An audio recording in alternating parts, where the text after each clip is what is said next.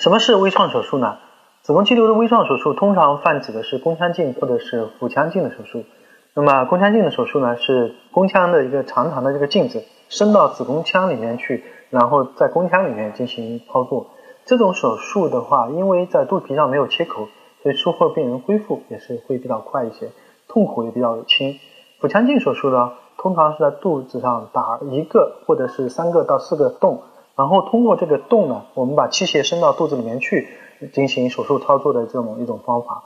那么腹腔镜手术也是相对于开腹手术来说呢，也是一种创伤比较小、痛苦比较轻、恢复比较快的一个手术的方案。所以目前啊，腹腔镜手术、宫腔镜手术已经成为子宫肌瘤的一个主流的一个手术的一个方案了。那么我们超过百分之八十以上的这个子宫肌瘤都可以选择微创这样子手术的治疗的方式来进行啊，也成为我们现在在妇产科里面进行。啊，微创手术的一个主流。